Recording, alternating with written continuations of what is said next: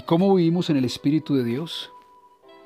Ahora pues, ninguna condenación hay para los que estamos en Cristo Jesús, los que no andamos conforme a la carne, sino conforme al Espíritu.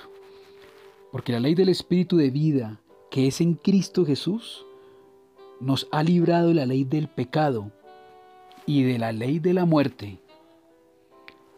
Porque los que son de la carne piensan solamente en las cosas de la carne, pero los que somos del Espíritu de Dios pensamos en las cosas del Espíritu. Porque dice la palabra de Dios que el ocuparse de la carne es muerte, pero el ocuparse del Espíritu es vida y paz. Y claro es, por cuanto los designios de la carne son enemistad contra Dios, porque no se sujetan a esa ley de Dios que es santa, que es pura, que es sin mancha.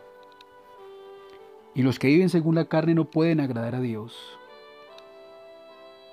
Pero si el espíritu de aquel que levantó de los muertos a nuestro Señor Jesucristo mora en nosotros, el que levantó de los muertos a nuestro Señor Jesucristo, vivificará también nuestros cuerpos mortales por su espíritu que mora en nosotros.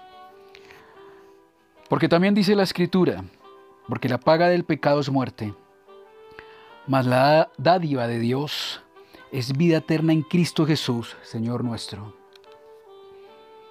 El que encubre sus pecados no prosperará, mas el que confiesa sus pecados y se aparta de ellos, alcanzará misericordia.